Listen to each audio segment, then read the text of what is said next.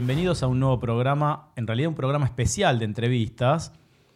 Eh, ¿Qué tal, Javier Turró, ingeniero? Buen día, Javier Valls. Años que nos conocemos y, bueno, venimos a, a tratar de poner luz sobre algunos temas que siempre hemos venido charlando.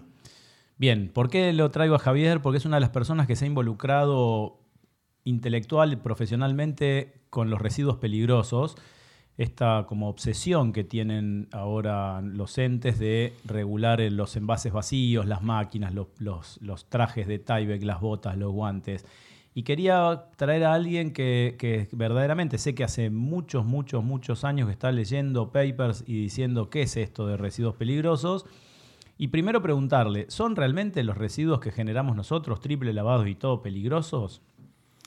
Bueno, Javier, mira, yo lo que haría primero eh, decir que cualquier actividad productiva que realice el ser humano siempre genera residuos. O sea, productiva y reproductiva inclusive. La actividad familiar, eh, el hecho de alimentarse todos los días, genera una cantidad de residuos en materia de sobra de comidas que no debieran ser, dada un poco la, epidemia de hambre que hay en el mundo, tendríamos que ser más conscientes de ello y comprar lo justo y comer lo justo los envases en que vienen los productos y así un montón de cosas. La industria tiene otro tipo de residuos, una metalúrgica te puede generar limaduras de hierro, óxido, eh, descarte de soldaduras, cualquier actividad tiene. Y nuestra actividad, que es la de control de plagas urbanas, tiene también una bastante amplia gama de residuos que, bueno, el foco se hace eh, a través de los envases, a través de las leyes eh, que derivan todo de, un convenio de Basilea del año 89, creo que fue, que eh, tipifica los materiales peligrosos y eh, todo resto de utilización de biocidas está considerado como residuo peligroso.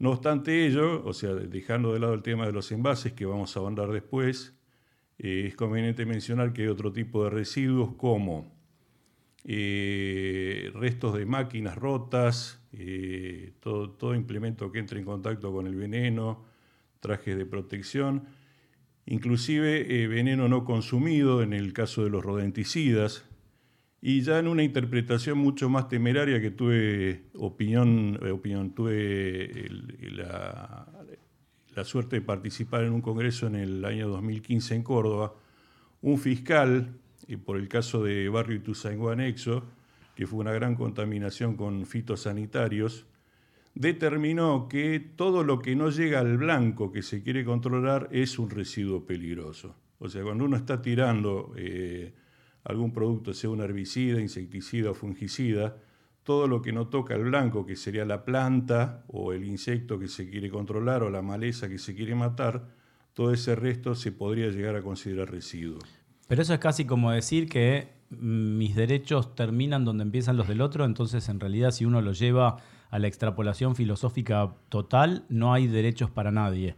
¿Cómo hago yo para hacerme cargo de los residuos de eh, glifosato que mataron el rosal de mi vecino?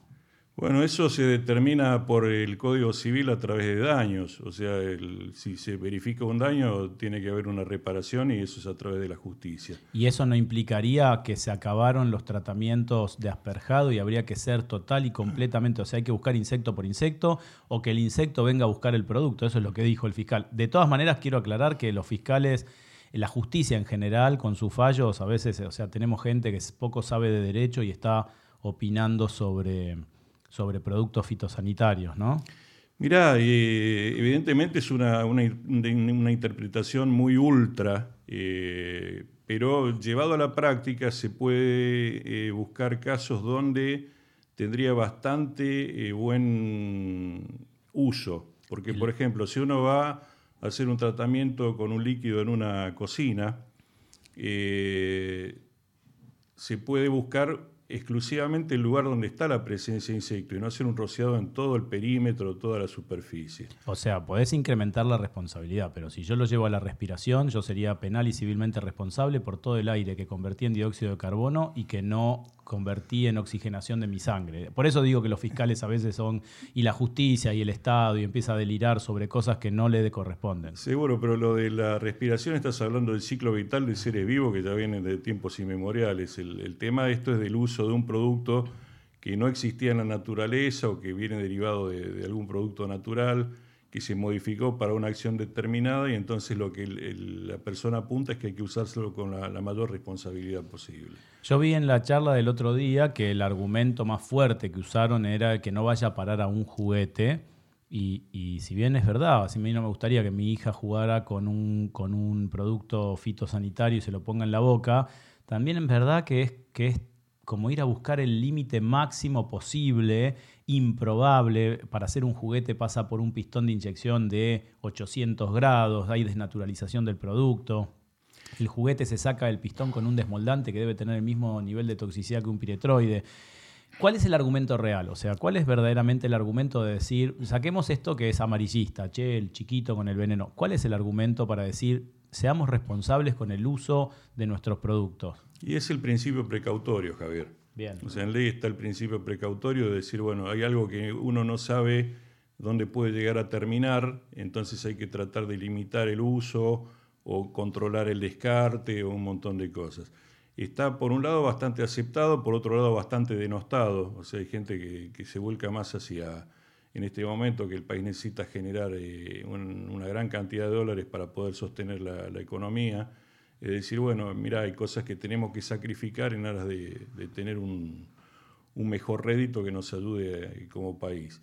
Pero por otro lado, también el hecho de generar ese, ese tipo de, situaciones puede generar pasivos ambientales que a largo plazo pueden tener efectos terribles. Yo escuché en la charla el otro día que le pedían, bueno, ya está, ya implementamos la ley, la reglamentamos, pero les pedimos que durante seis meses guarden sus envases en sus casas. ¿Se dirigía a los fumigadores o se dirigía a los portadores de esos 14 millones de envases que dijo que se gastaban por año?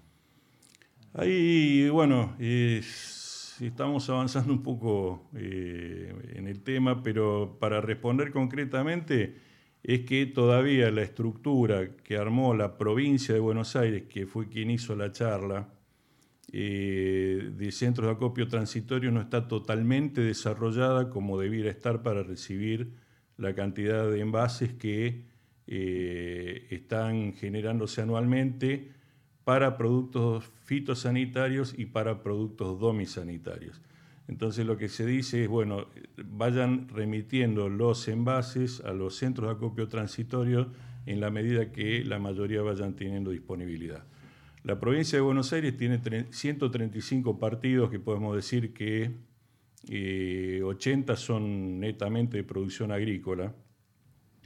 Y recién no, eh, hay una cantidad de, centros de acopio transitorio que no superan los 20. O sea, tiene muy escasa cobertura territorial. Con el agravante de que algunos se llaman partidos porque están económicamente partidos al medio y, y, va a ser muy difícil de implementar esto. Bueno, ahora contame, pues ya está, ya me puse en contra del Estado, que es mi deporte favorito, no lo soporto al Estado, todo el mundo lo sabe me parece que sobra, se declaró actividad no esencial durante la pandemia y no notamos que no estaban, la verdad es que no sobraron, nos siguen sobrando. Ahora quiero entender a nosotros, controladores de plagas, en qué nos beneficia y una pregunta que surgió de una respuesta anterior. Si las máquinas y el cebo no usado y los envases y los trajes de Tyvek se consideran residuos peligrosos, ¿cómo es la trazabilidad de eso? Bueno, si uno toma el, transcurrir del tiempo y las, leyes que hubo, antes todo era residuo peligroso. O sea, en, el campo ya desde la sanción de la ley 24051, que fue a principios de la época de Menem, creo que en el 90, 91, eh, todos los productores hubieran estado, o sea, si se hubieran salido a hacer auditorías, fiscalizaciones y todo, todos estarían en infracción con respecto al tema de envases. Y el mundo siguió andando. O sea, lo que pasa es que los envases tenían derroteros que no, eran los lógicos. Muchas veces se utilizaban en el mismo campo. A mí me tocó ver eh, en, mi vida laboral en el interior que se usaban eh, muchas veces para contener otro tipo de líquidos o inclusive hasta agua de lavado, no digamos potable, pero agua para lavarse las manos, lo cual era una verdadera locura. Eh, la ley 27.279, que es del año 2016, viene a poner un, un, cambio en el paradigma de lo que era la 24051, al menos para los envases de productos fitosanitarios.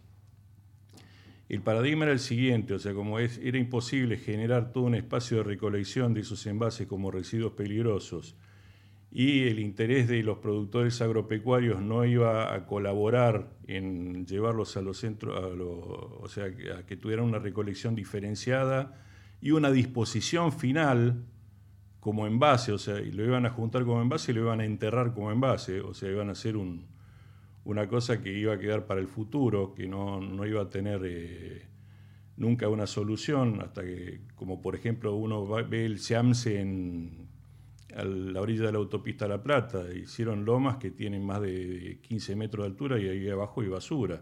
Basura que se demostró que 20 o 30 años después uno puede desenterrar un diario y leerlo. O sea, sí, el, el, sistema de compostado no está funcionando. No, no, no. Bueno, un compostado anaerobio es una barbaridad. Pero bueno, barbaridad. Eh, la idea fue eh, adaptarse un poco a los principios de reducir la cantidad de residuos reciclarlos y reutilizarlos. Bueno, yo te, eso quiero aclarar. En el 2001 tuvimos una crisis bestial los argentinos y vimos un proceso que es que se achicaron todos los envases. El desodorante, que era de 150 mililitros, pasó a ser de 75, el shampoo a ser de 500 en vez de litro, todos crecimos con los shampoos de un litro.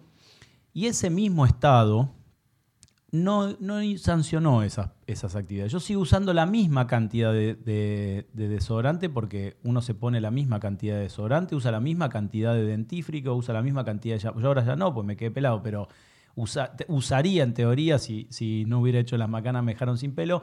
Em, y sin embargo, el discurso es correcto. Queremos verlos, pero después el acto es diferente. O sea, si hoy tenemos otra crisis, el, shampoo o el, o el, desodorante a bolilla, que es el que más se achicó, van a empezar a venir de 30 o 40 mililitros menos de lo que tienen. O sea, vamos a usar 20 envases. Hoy ya tenemos productos que en peso de envase triplica el peso del producto. Ahí es donde yo digo que el Estado se, se pisa los pies cuando quiere caminar para adelante, porque es mentira que regula, es mentira que controla, pero es verdad que molesta. A eso me refería. Sí, Javier. Eh, bueno, es, un contrasentido el, hecho de ir a envases más chicos. ¿Por qué? Porque en función al, tamaño del contenido, uno está eh, generando mayor cantidad de residuos en proporción. Si uno en vez de usar un envase de un litro usa cuatro de 250, la cantidad de plástico que eh, o metal o lo que sea que va a descartar es mucho mayor que la de un envase de un litro. Ahora bien, entre el Estado, que debiera representar, eh, aunque muy bien no lo hace, el bien común, y los intereses comerciales, hay una pugna tremenda que hoy en día se puede ver con un, montón de cosas, que eh, el Estado establece disposiciones que después los privados se niegan a cumplirlas. Bueno, pero se niegan porque nunca una ley tiene que ir en contra del sentido común.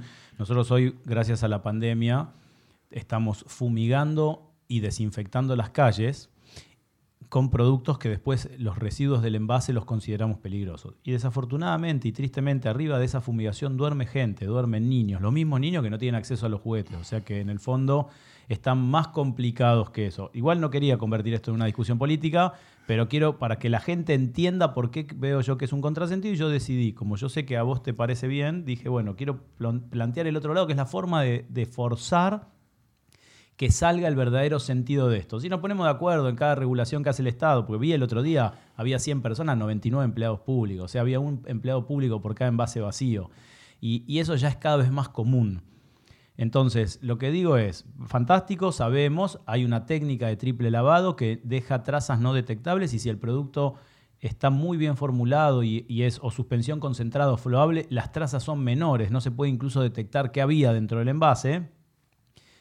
Y sin embargo lo, lo seguimos llamando peligrosos. Y en otras áreas, o sea, yo estoy seguro que yo achico el desodorante y el residuo que queda dentro del envase usado en el envase de un litro y en el envase de 50 litros es el mismo. O sea, estoy incrementando la cantidad de residuos sin parar.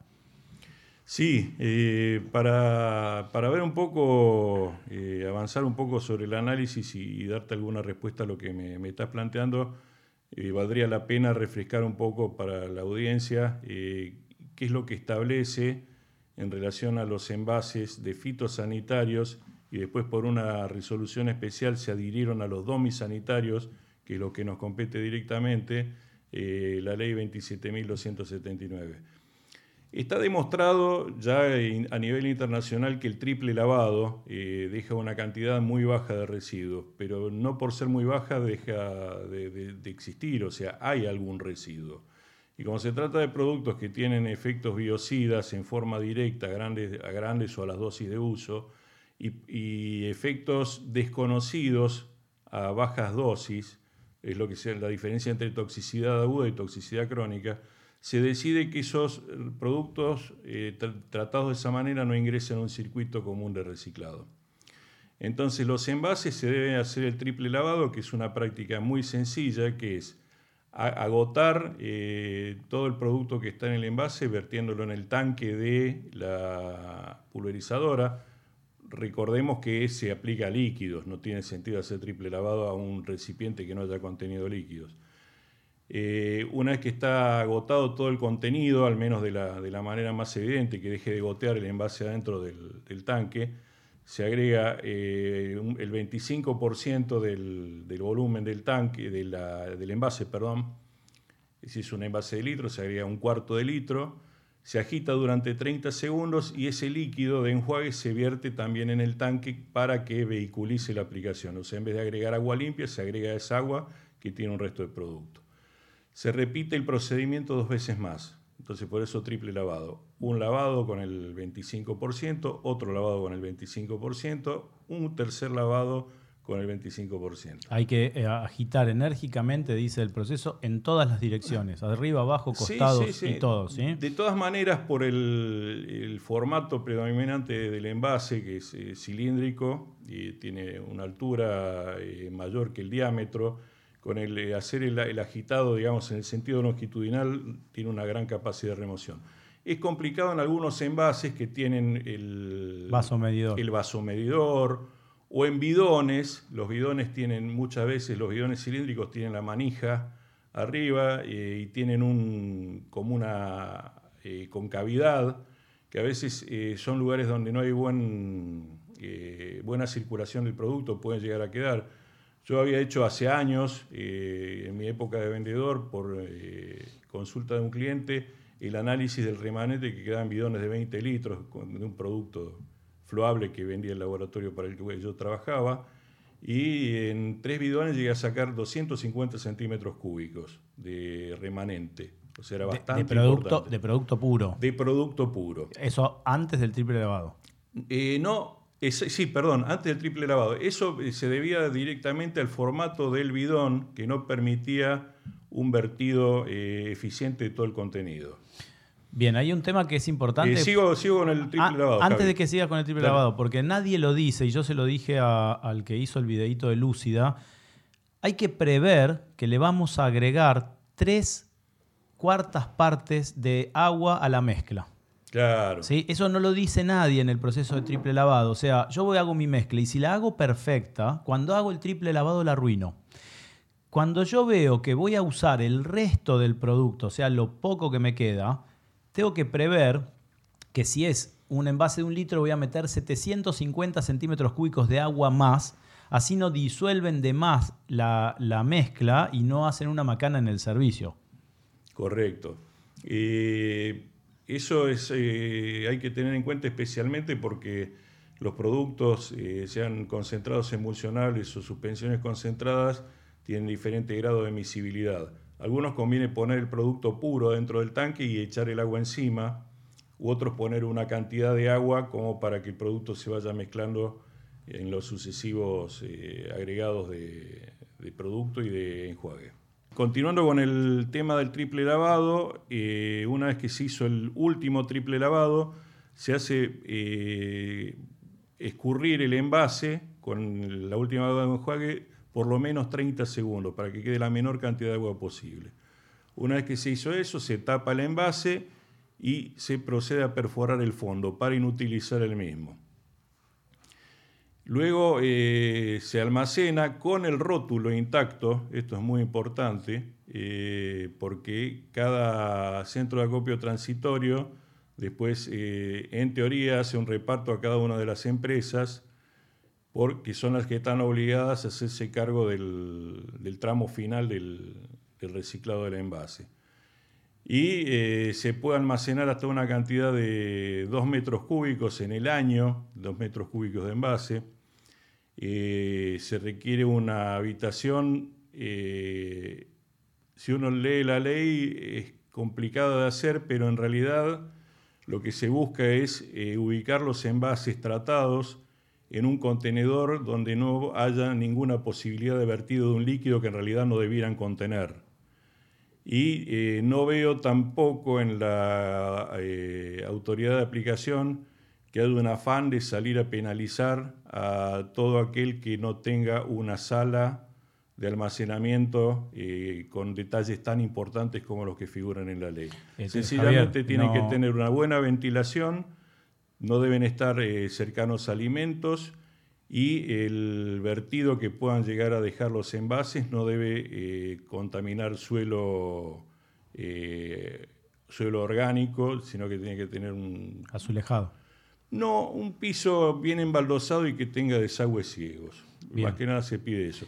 se puede resolver tranquilamente eh, aislando un, parte de una habitación con Durlock, inclusive como comentaba Guillermo Tarelli, eh, con asentimiento tácito de la gente de, del OPDS, en lo que llaman los bines, que son los, los tanques de mil litros de plástico que eh, se utiliza para traslado de líquidos a granel que se pueden conseguir de, alguno que no haya contenido algún líquido peligroso, eh, decapitar, o sea, sacar la tapa de arriba y queda un, contenedor que tiene unas paredes de caño bien armados que evitan la deformación y el piso no tiene posibilidad de pérdida porque tiene un robinete que ajusta muy bien. Todo eso es imposible para alguien que tiene una oficina en Cerrito y Corrientes, claramente. Desde luego, lo que pasa es que eh, Históricamente las empresas habilitaron eh, como oficinas sin depósito y esto probablemente con el tiempo va a haber que rever de, ir haciendo unas pequeñas instalaciones para poder adaptar este tipo de, colectas de envase. De todas maneras, también eh, una, vuelta se hablaba del, perdón por hacer una marca, del viejo tupper grande de Colombraro que tiene un fondo ciego, o sea que no permite salida de líquidos, que tiene una capacidad bastante importante, no llega al, metro cúbico de los vines, y tiene una tapa que, eh, no, sin ser hermética, evita el filtrado de olores, y ahí se puede guardar una cantidad mucho menor, que va a obligar a llevar a los centros de acopio transitorio con más frecuencia, pero va a permitir cumplir lo, que indican los preceptos que, que marca la ley. ¿no? ¿Viste en la ley o en los estudios que hiciste de la ley algún tipo de intención del Estado por salir a perseguir o eliminar a todos los que no fabriquen productos por derecha? Porque yo creo que esto va a terminar.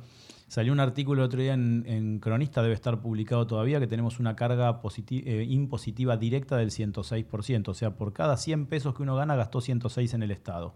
Pero la indirecta llegaba al 30%. La indirecta es es tan compleja la FIP que hay que contratar un contador, hay que tener personas administrativas solo para la FIP, o sea, estaba hablando de grandes y pequeñas eh, y medianas empresas, y eso, todo el proceso que estamos hablando de residuos peligrosos entra dentro de, o sea, hay que pagar nafta hasta el CAT, hay que acopiar, hay que comprar el tupper este que dijiste recién, hay que tener un lugar, hay que pagar un depósito, em, todo eso, y aparte hay gente que realmente se va a tener que mudar porque no tiene posibilidad de aplicar ninguna de estas normativas. Y, por contraparte dice, bueno, me paso a la ilegalidad, compro productos, o sea, la escuchamos el otro día la directora ANMAT en la charla esta de la OPDS diciendo, bueno, los damos de baja, pero viste cómo es este país, a las dos horas están de nuevo los links. Cerremos, muchachos, y bajamos los impuestos y nos ocupamos nosotros, pero la realidad es, ¿Cómo van a evitar que, haya, que no haya un éxodo masivo hacia la ilegalidad total, en donde no hay trazabilidad, no hay rótulo íntegro, no hay que hacer triple lavado? ¿O cómo te parece? Te lo pregunto de verdad. Mira, de a poco eh, o sea, los sistemas antes era todo muy, muy complicado de fiscalizar.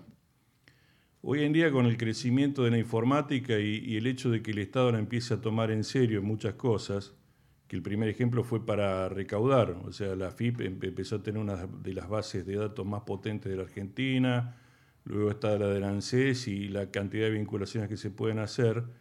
Eh, ahí ya está armándose a través del Ministerio de Medio Ambiente de la Nación, el SENASA, una base de datos de los productos que va a permitir tener trazabilidad desde que se genera en el laboratorio hasta que llega al usuario final. O sea, se va a poder, poder ver de dónde anduvo. Eh, es cierto que va a haber productos truchos, los hubo, eh, los hay y probablemente los haya, aunque con menor incidencia, porque en muchos casos las personas ya empiezan a preguntarle a las empresas de control de plaga qué producto usan, eh, en qué condiciones y hasta piden la hoja de seguridad. Me tocó ayer responder el requerimiento de una empresa que una clienta eh, de ellos eh, les empezó a pedir, bueno, detálleme qué productos van a usar y quiero que me mande la constancia de que el director técnico está vivo. Entonces, todo eso ayuda a que se ingrese en un círculo virtuoso de trazabilidad y de documentación, que es lo que debiera predominar en esto.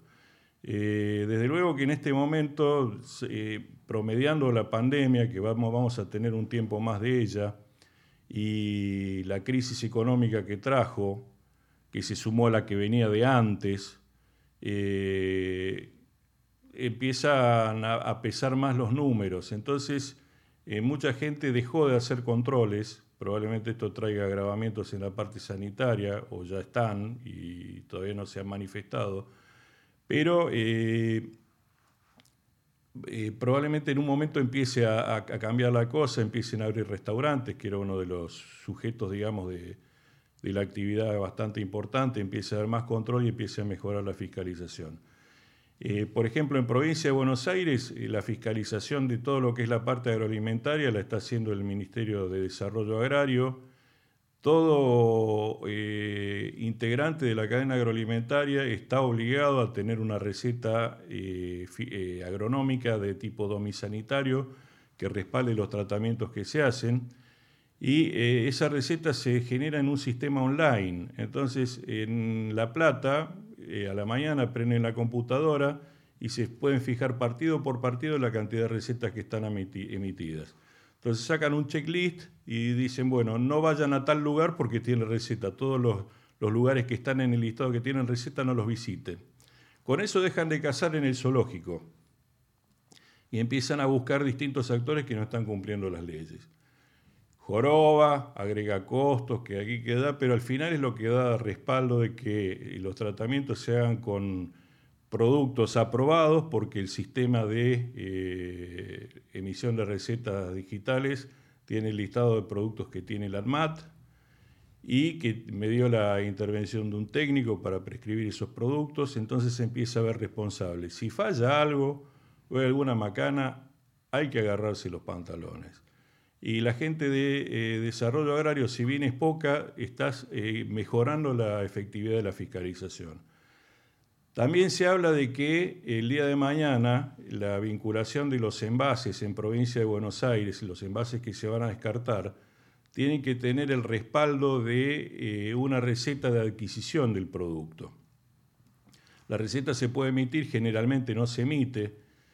El ministerio, eh, cuando se llamaba Asuntos Agrarios, eh, liberó un poco la responsabilidad de esa receta y eh, se vende por un sistema que se llama el arremito, o sea, un remito conformado por el técnico que es el, que tiene que trabajar en, los locales de expendio.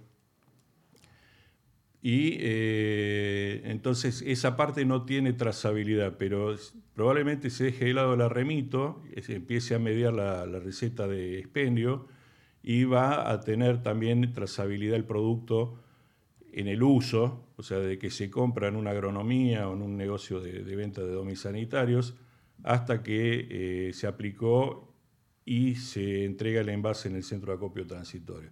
O sea que las cosas tienden a ajustar. Respecto a los costos que generan, y bueno, los costos, eh, si uno entiende bien las cosas, lo va a tener que pagar el consumidor. ¿Por qué? Porque eh, el sistema que va a tener el, consumidor, dejando de lado el costo del Estado, vamos a poner el traslado de eh, los envases usados. Hoy por hoy, para las empresas que están en el conurbano, los centros de acopio transitorios más cercanos que están, están uno en Coronel Bransen, que de acá del kilómetro cero son 65 kilómetros, y otro en Carmen de Areco, que son 135 kilómetros.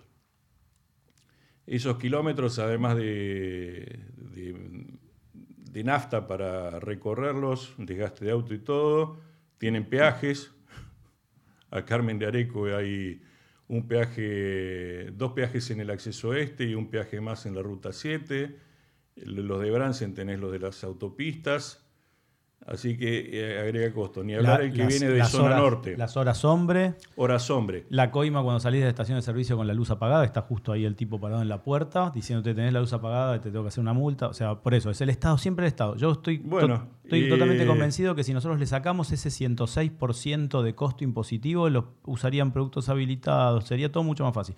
Pero, pero concentrémonos en la ley. No, sí, el tema es que todo eso genera un marco de mayor seguridad y ahí, vamos a ir también con un, poco el, esquema que se le pretende dar al plástico que aparece en los CATs, eh, que a largo plazo, a mediano plazo y largo plazo va a traer beneficios para toda la sociedad. ¿Por qué? Porque vamos a tener un ambiente mucho mejor, nos vamos a evitar de ver pilas de envases por cualquier lado, usados en cualquier cosa o quemados o tirados en un arroyo que contamina el agua y hay un montón de peces muertos y uno no sabe por qué, aguas abajo.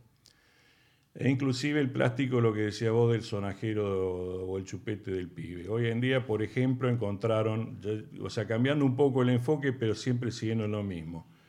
El algodón que se utiliza para los pañales o para los protectores femeninos tiene trazas de glifosato. ¿Y, eso cómo se lo solucionaría esta ley? Y no, no es un problema de esta ley, es un problema de conciencia. O sea, se está usando el glifosato de una manera que está impactando en dejar residuos en distintos productos agrícolas. Todos, Porque ahí estamos eh, hablando de contacto directo con la sangre de las mujeres, o sea, con un daño, te diría, a nivel ADN. Y en un bebé que tiene, eh, o sea, eh, un, tamaño metabólico mucho mayor, pues, es, muy chiquito, pero tiene un metabolismo muy activo, lo puede hacer pelota. Bueno, entonces concentrarnos en el, residuo, este, las trazas del envase. Hay un montón de problemas, no es solo el residuo es lo que está dentro del envase también, que es para hablar en otra reunión y mucho más largo. En el caso del residuo... Ahora te hago una pregunta. Sí. Eh, el glifosato en el algodón no es residuo, porque fue al blanco. Lo que pasa es que probablemente fue para sobredosificado y aplicado sin respetar el tiempo de carencia. O sea, todo producto en, la parte agrícola tiene un tiempo que se llama tiempo de carencia, que es la cantidad de días que deben mediar desde la aplicación hasta la cosecha.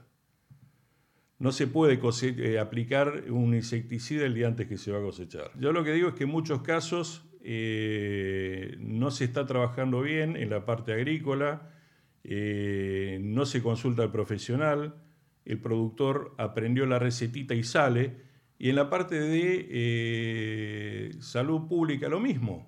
O sea, se trabaja mucho y no hay que aplicar tanto, dice tanto, sin evaluar si la infestación es alta, si es baja, el ambiente si tiene ventilación o no, etc. En este ambiente, eh, o sea, en el medio de, lo que es la parte de, de, higiene urbana, por suerte tenemos la proliferación de distintos tipos de cebos.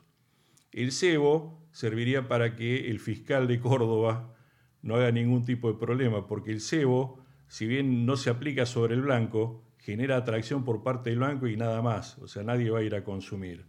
Entonces, eh, la tendencia es que eh, las empresas adopten y los técnicos asesoremos hacia un menor uso de productos, hacia un manejo integrado de plagas mucho mayor, que eso impactaría en lo que es la reducción de generación de residuos. porque un gel tiene menor cantidad de plástico que una botella de un litro. Y la botella de litro potencialmente mal aplicada puede producir mayor contaminación.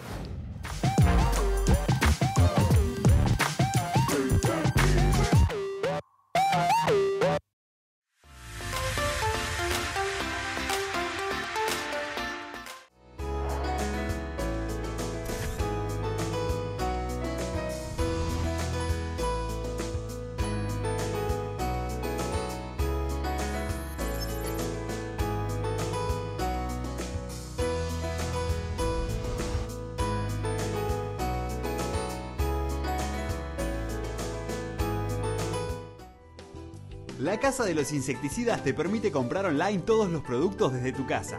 Con el asesoramiento y la calidad de más de 100 años de historia y con envío a domicilio. Ingresa a mundoinsecticidas.com.ar y disfruta de un ambiente sano. ¿Tenés una empresa de fumigación y compras en la Casa de los Insecticidas? Ahora, con tu próxima compra, anunciamos tu negocio en el portal desinfectatucasa.com.ar durante un mes y promocionamos este sitio web en televisión. Aprovecha esta promoción y llega a miles de potenciales clientes con la Casa de los Insecticidas. Contactanos.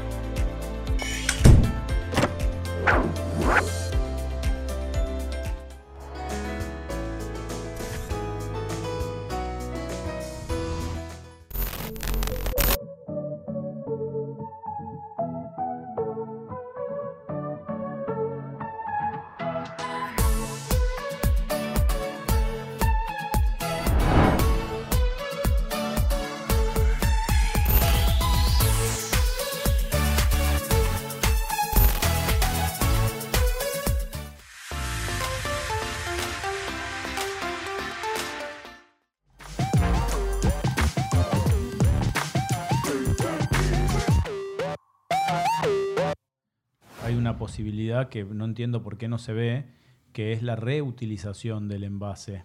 ¿sí? Y no hay forma, no, no lo quieren ver. Yo podría usar un envase mucho más robusto, con un cierre hermético, eh, que, podría generar un, como residuo un anillo de, de- de goma que tiene en la punta. Y sin embargo nadie contempla esa posibilidad como si fuera un capricho. Y es el tema no es que sea un capricho. O sea, si vos planteas eso a un industrial que fabrica este tipo de productos, va a decir la logística, ¿quién la garpa? O sea, porque hay que llevar el envase.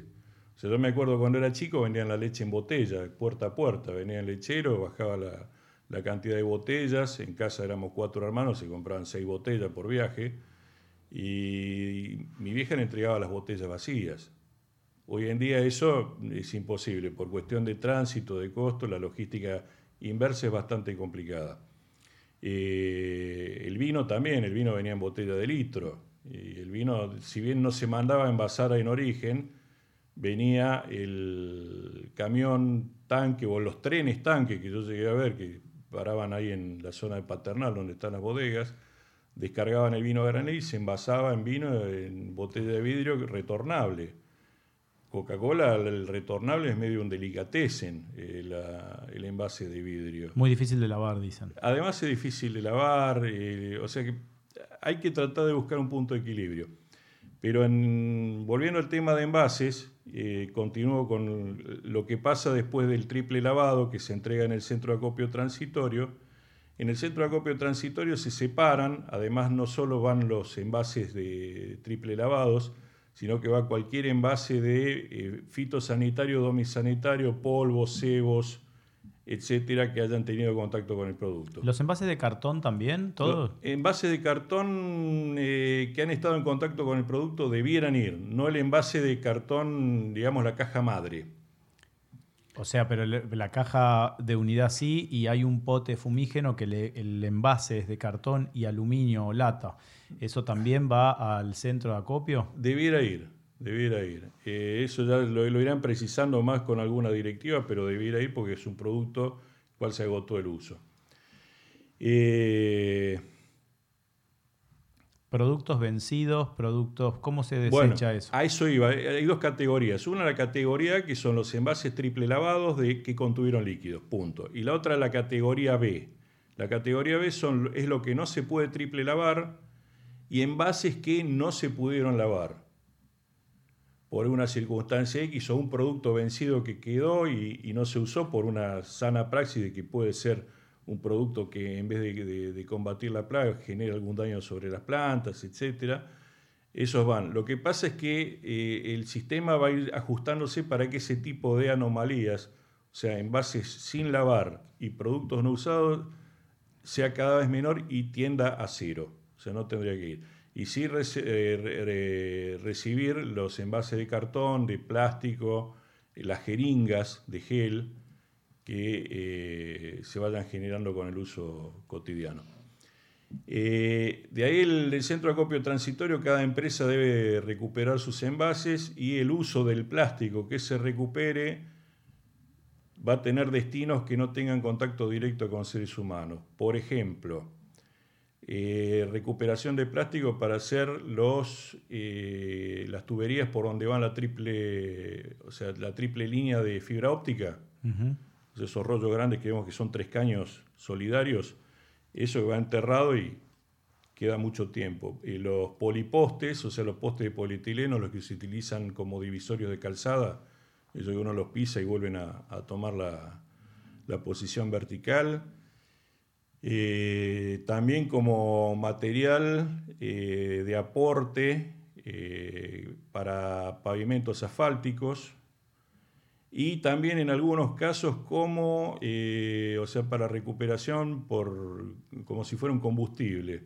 O sea, en hornos de ladrillos, hornos de ladrillos, perdón, hornos de cemento, las fábricas que fabrican cemento, pueden usar hasta un 10% de plástico recuperado como combustible sin generar un riesgo por la quema de gases, o sea, la, producción de gases tóxicos, se, determinó esa cantidad. O sea que hay lugares donde pueden ir todo ese tipo de envases recuperados. ¿Cuál es la diferencia entre el asfalto que está en contacto con el suelo y el envase en contacto con el suelo? lo que tengo entendido yo, que no, conozco mucho el tema de, pavimento, es que el, asfalto tiene unas partículas que son de, de origen del petróleo, que forman la matriz que le da eh, estructura. Y después tiene un aglomerante, o sea, algo que las va coaligando. El, chipeado de envases podría reemplazar las partículas sólidas que le van a dar estructura al pavimento. ¿En, cuál es el beneficio real de la empresa de control de plagas, si es que lo hay, o esto no busca un beneficio para la empresa de control de plagas? No, busca un beneficio para la sociedad entera. O sea, el integrante de una empresa de control de plagas lo que tiene con esto es que forma parte de la sociedad y también se beneficia indirectamente. Y me dijiste antes de empezar que vos veías que esto iba a terminar atentando directamente contra los productos no habilitados. Eh, ahí está esa posibilidad porque, porque lo que pide el, o sea, el, sistema eh, tiene varias patas. El Estado, los usuarios de los productos, que serían los productores agropecuarios o las empresas aplicadoras de domisanitarios, las empresas formuladoras de los productos y después alguna industria que es eh, la que procesa el plástico antes de darle destino final y las que usan el plástico recuperado. O sea, serán cinco eh, eh, pilares. Las empresas que formulan los productos están en la venta del producto, la venta mayorista a los distintos distribuidores, y después en la recuperación de los envases. Entonces, una empresa que no, no firmó el acuerdo probablemente sea excluida y esos envases no sean aceptados. O sean aceptados con la categoría B, por ejemplo, si uno lleva una jeringa de un gel trucho, se puede aceptar eh, como B porque no tiene el rótulo. Como residuo peligroso. Pero le van a observar en el remito al usuario que entregó jeringa sin rótulo. Eso hoy por hoy, no, por lo que comenta la gente del OPDS, no tiene sanción. Pero el día de mañana... No, igual yo creo, creo que la persona que matriza su propio envase y, para, y fabrica un producto trucho, no lo va a ir a tirar un CAT. Y, el que lo usa tampoco. El que decidió ir por la vereda o por la banquina va a ir por la banquina de punta a punta.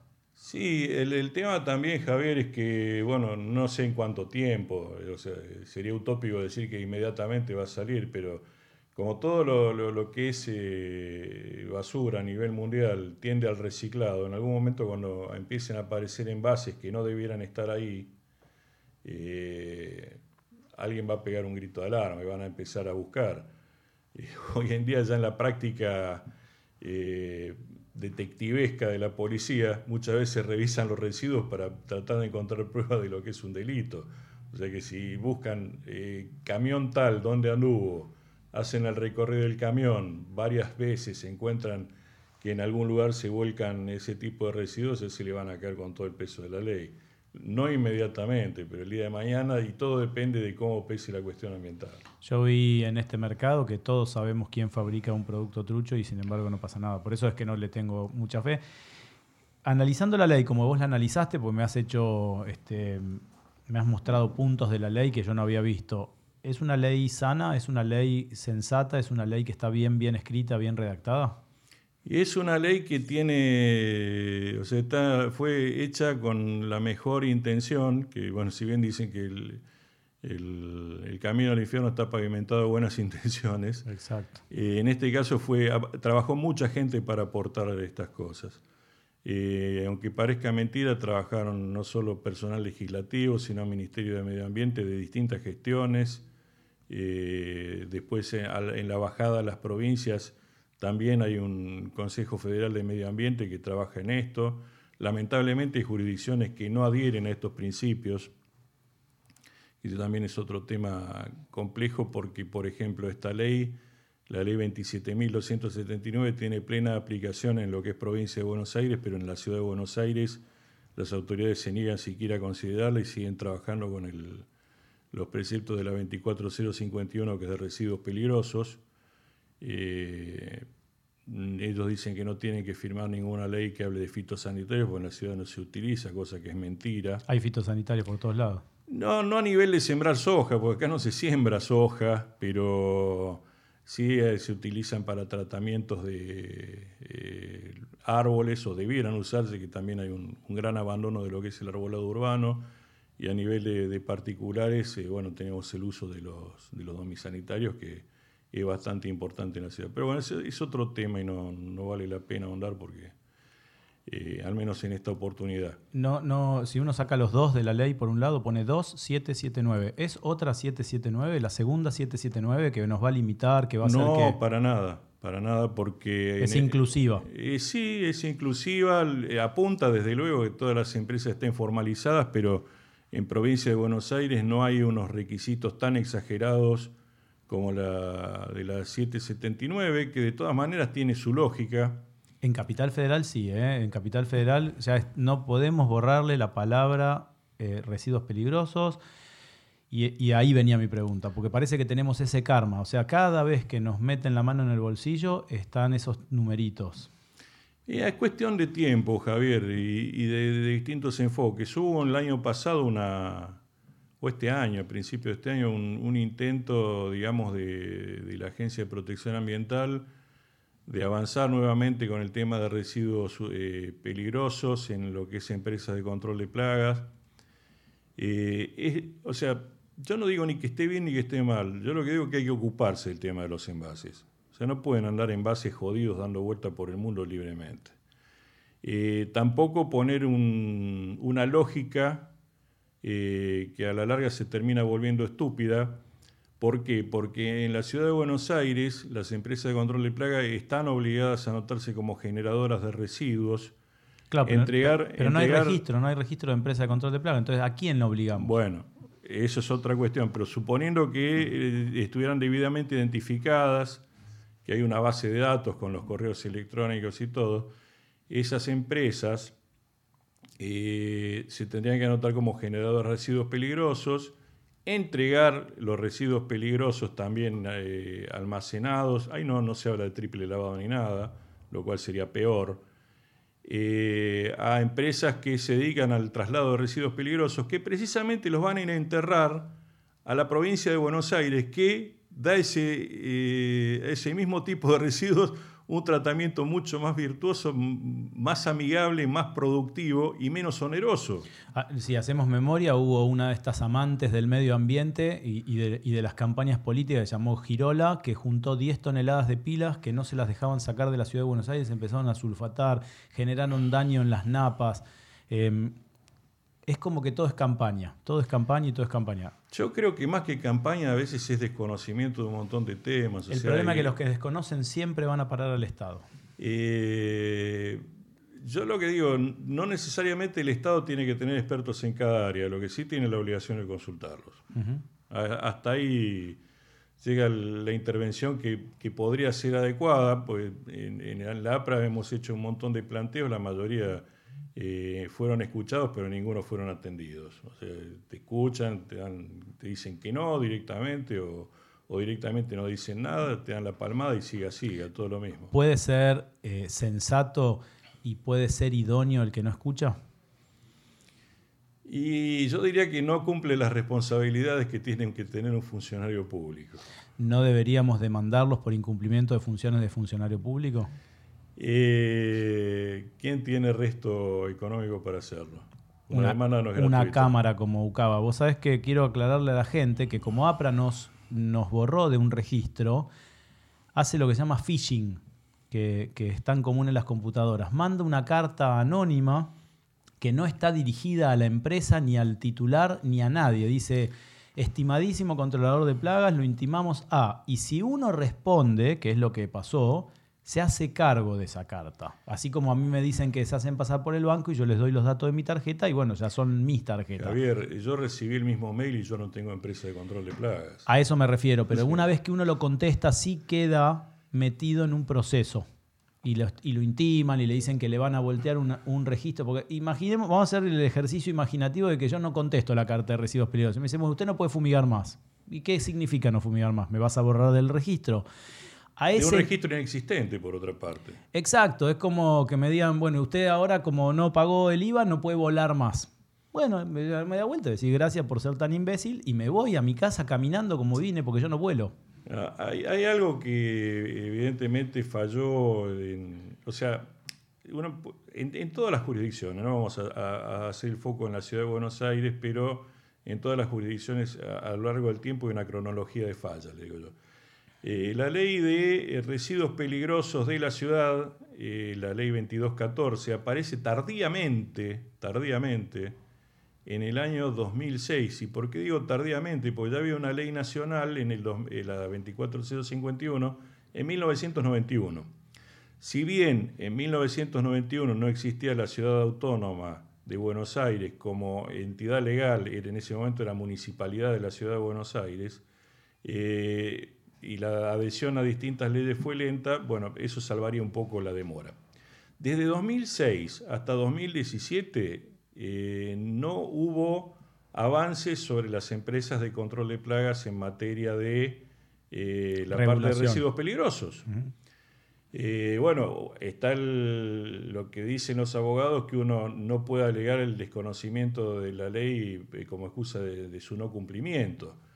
Perfecto en vez de, perfeccionar las cosas, establecer vía de diálogo con los distintos actores, dijeron, no, eliminamos el registro. se eliminó el registro y la, 779, que, que, es bastante denostada, por lo menos organiza un registro de empresas que trabajan a nivel nacional.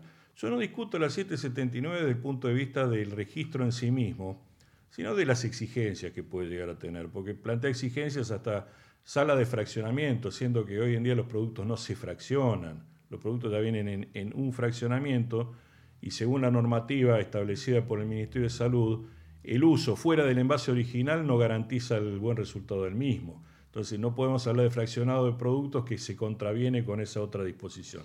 Todo dentro del Ministerio de Salud.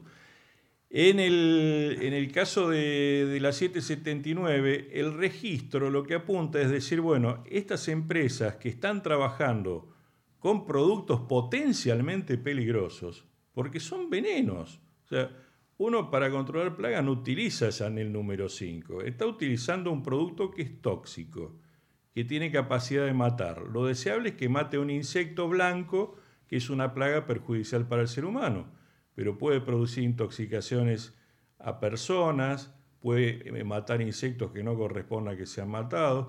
Entonces, es un material peligroso. Es como decir el RENAR. Tendría que haber un RENAR de empresas de control de plagas sin la exageración eh, por lo menos saber quién anda con, este tipo de producto. Y la ciudad de Buenos Aires decidió no saber. Eso es lo que uno no entiende. Lo raro es que la sanción a no, o sea, la sanción a no cumplir la reglamentación es sacarte de una lista inexistente. Es una cosa de una estupidez que pocas veces se vio. O sea, es la misma ciudad que pudo desincronizar el 100% de los semáforos de la ciudad. ¿no? no sé cuántos hay. Todos los desincronizó y quiere venir a decirnos cómo hay que tratar los envases peligrosos o residuos peligrosos o envases de agua destilado, de agua bendita, porque en realidad ellos tampoco saben muy bien qué es lo que se está vendiendo, porque creo que no saben muy bien nada. Bueno, eh, el tema es que la ley es una ley de presupuestos mínimos, eso también lo mencionaron el otro día en la reunión, y por encima de eso se puede legislar todo lo que quiera. La provincia de Buenos Aires aprovechó la oportunidad y mantiene cierta coherencia a pesar de que hubo un cambio de gobierno de signo político, no se dejó de trabajar en el buen sentido.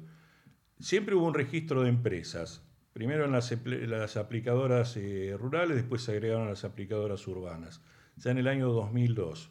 Todo esto en consonancia con las leyes nacionales, porque no, no es que eh, los registros salgan porque se le ocurrió a un gobernador. Hay una ley de orden nacional, una ley de orden superior, que es la 11843 de control de profilaxis de la peste. A partir de ahí se hace todo un encadenamiento, aparecen las empresas y las distintas jurisdicciones fueron copiando eso. Esas empresas, bueno, tienen que reunir cierta cantidad de requisitos, eh, básicamente apuntan a que tengan un domicilio legal, a que tengan eh, un seguro de responsabilidad civil para cubrir cualquier daño que pudieran ejercer involuntariamente en cumplimiento de sus funciones. En el año 2015 establecen un piso de capacitación obligatoria que tienen que tener los operarios. Y, quiero marcar una diferencia que es muy importante. El otro día en la reunión, una persona de la OPDS dijo, te paso mi teléfono y se lo pasó por el chat. Lo podían anotar todos. APRA está incomunicado, completamente incomunicado. Ni pateándoles la puerta podés ir a que te digan, por favor, retírese. No te contestan, no existen. Es un, es un ente fantasmagórico que ha decidido cortar todo, todo, todo contacto con el mundo exterior. Bueno, eh, así funciona, o sea, son dos diferencias de, estilo, ¿no? En, la provincia de Buenos Aires, yo lo, para, cerrar un poco, bueno, estuvo el tema de la capacitación y ahora se agrega el tema de los, de los envases. Y, después, bueno, un montón de, cosas que están en el medio que apuntan a eh, tener trazabilidad. Después, si hay sanciones económicas o no, se verá si se agranda o no el costo de los empresarios en la medida que hagan las cosas bien, van a tener menos riesgo de tener eh, multas o, sanciones económicas por incumplimiento. Pero por lo menos hay una línea bien definida hacia dónde avanzar. Todo esto viene del tema de la, preocupación a nivel del público de, de, las cosas que se escuchan de los agroquímicos. O sea, mal manejo, entonces, bueno, para evitar que haya run run de mal manejo, nivelemos la capacitación de piso y, que los técnicos den por encima de eso para evitar aplicaciones eh, mal hechas, que tengan derivas peligrosas, que contaminen alimentos, que se respeten los tiempos de carencia. O sea, hay un montón de, cosas que la provincia de Buenos Aires ¿Por qué? Porque vive de la producción agropecuaria, no puede privarse de que haya producción agropecuaria, tiene que sostener eh, y alentar que se hagan de una manera sana. Hay técnicos que pueden capacitar, eh, hay organizaciones que apoyan a todo esto, entonces se trabaja de una manera mancomunada. En la parte de domisanitarios es relativamente nuevo el tema porque la ley inicial de provincia no contemplaba los domisanitarios, pero eh, hubo presiones ahí sí de, la Cámara y es justo reconocer el trabajo de UCABA en, hablar permanentemente con la gente de cuando era agrario, después pasó a ser agroindustria, ahora desarrollo agrario, para ir agregándole el tema de, envases eh, de, de domisanitarios al, al manejo provincial de la ley 27279. Y, y bueno, son, son diferencias. En este momento la provincia está por lo menos haciendo el esfuerzo para sacar el 10. La ciudad todavía no se presentó examen. Bien, eh, como, como se nos está acabando el tiempo, me gustaría que des un cierre a todo esto. Voy a contar un cuentito muy rápido. Nosotros hicimos un equipo que todos conocieron, de, trabajaba por radiofrecuencia. Cuando lo fuimos a habilitar no había ente que lo habilitara. Lo habilitamos en Chile y en la Comunidad Económica Europea, jamás en la Argentina. Y un día nos derivaron al IRAM. El IRAM es un instituto privado, estatal, no sé bien cómo funciona. Y no había normativa argentina que lo encuadrara, entonces no se lo pudo habilitar. Entonces yo le digo a la persona que se estaba ocupando que había en, en un sitio de compra que es la salada de internet, de compra y venta en internet, un equipo de radiofrecuencia para eh, tratamientos estéticos de mujeres sin habilitación y que nosotros lo habíamos armado y tenía no solo frecuencias altísimas y nocivas, sino que el transformador era de 36.000 voltios. O sea, la persona se estaba pasando un generador de cáncer por la cara, que no había uno, había 100.000. Y me dijo, bueno, pero ahí nadie se queja, entonces no importa. El problema es la palabra plaga. Y me hizo ver una cosa, me dice, uno de los productos más tóxicos que hay hoy en el mercado, porque tiene tantos compuestos que no tiene tratamiento asintomático, es un limpiador. Muy conocido, muy famoso. Pero la calavera la tiene el hormiguicida que hoy tiene el mismo compuesto que el shampoo biogicida para chicos. Tenemos nosotros un karma en, nuestro mercado que el IRAM ya se dio cuenta con muchísima inteligencia, no me acuerdo el nombre, si no la diría, lo tengo en el celular, este, y tenemos como como una predisposición a recibir todos los cachetazos a pesar de que en el mercado hay cosas terribles que se están vendiendo, venta libre, sin posibilidad de envases ni nada. Quería contar esto porque quiero que entiendan bien por qué. Es que no es que yo tenga una enemistad con el Estado porque me molesta y porque es amarillo, azul, verde o negro, me da igual. Eh, sea del color que sea, va a ser enemigo. Porque a mí me gusta que las cosas sirvan, no que sean inútiles. Eh, y me gustaría de verdad que digas un cierre y, que, y, si quedó algo por decir, que lo digas. Bueno, eh, varias cosas. Eh, sobre la peligrosidad de todo lo que anda dando vueltas por ahí, tenemos en estos días un ejemplo muy cabal y claro, que es el proyecto que se está discutiendo de la ley de etiquetado frontal de los alimentos. Comemos entre tres y cinco veces por día, con suerte los que comemos, y eh, la mayoría de las veces no sabemos lo que comemos, salvo que tengamos una nutricionista que nos vaya explicando y que muchas veces mismo la nutricionista algún conocimiento se le va escapando.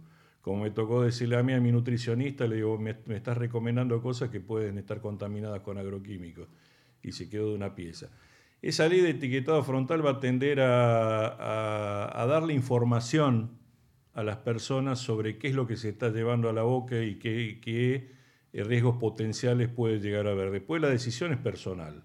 Entonces, si uno quiere comerse una bocha de cosas que tengan grasa, azúcar y sal, que tiene un efecto adictivo mayor que la cocaína, es libre de hacerlo. Pero por lo menos la obligación del Estado es que conozca cada consumidor lo que se está vendiendo y los daños que le puede generar. El Estado nos negó conocer qué compuestos tienen las vacunas de COVID. Quiero aclarar que eso va derecho a la sangre.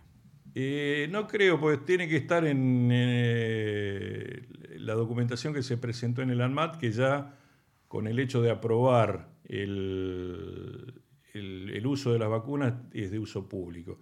Eso otro, otro tema de discusión.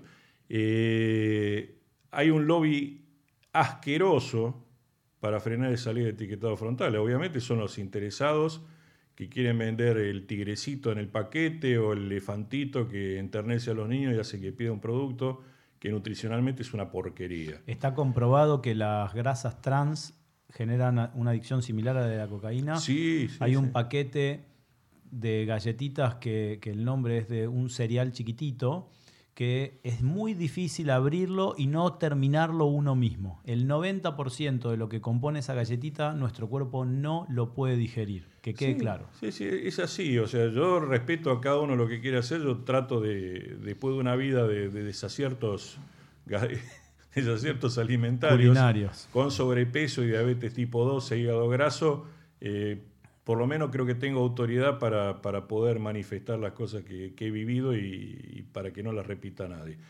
Eh, Así como pasa con los alimentos, debiera pasar con todo. Eh, y fundamentalmente todo pasa por una, una buena educación.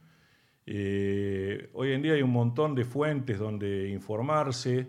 En la pandemia algo que apareció que es, es celebrable, eh, un montón de capacitaciones serias hechas por gente responsable. Eh, yo me tocó muchas veces, o sea, me llegaron las informaciones y participé en charlas de gente del INTA, de, de distintos organismos, y realmente una información de primer nivel. El tema es que no está llegando la gente. En materia de trabajo de las empresas, eh, que se respalden en los técnicos y que exijan a los técnicos la, la mayor información posible, que si no la tenemos es obligación nuestra buscarla porque tenemos que poder apoyar a, las empresas que estamos dirigiendo, si no el trabajo sería incompleto. Y en, materia de las leyes, informarse, conocerlas. Eh, los legisladores no son infalibles, eso ha quedado demostrado de- desde siempre, y siempre hay oportunidad de poder mejorar las cosas.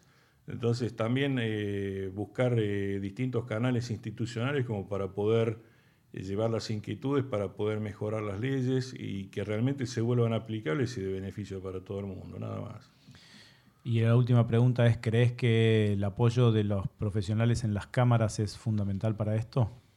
Mirá, eh, yo no, no he tenido experiencias, eh, probablemente por mi forma de ser, eh, muy gratas. Inclusive eh, muchas veces he encontrado que hay intereses que no representan en general los de los que estamos en el llano.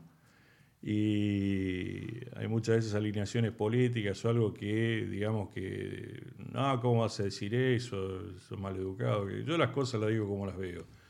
Eh, igualmente, por ahí el defecto mío es no, no insistir más. Lo que pasa es que ya uno a cierta altura de la vida lo que quiere hacer es pasar la posta, eh, aunque cuesta. O sea, uno que, estuvo siempre en, eh, en, la, en la pelea cuesta dejarla de ella. Lo que pasa es que a veces hay que encontrar canales eh, que realmente tengan mucha mayor efectividad.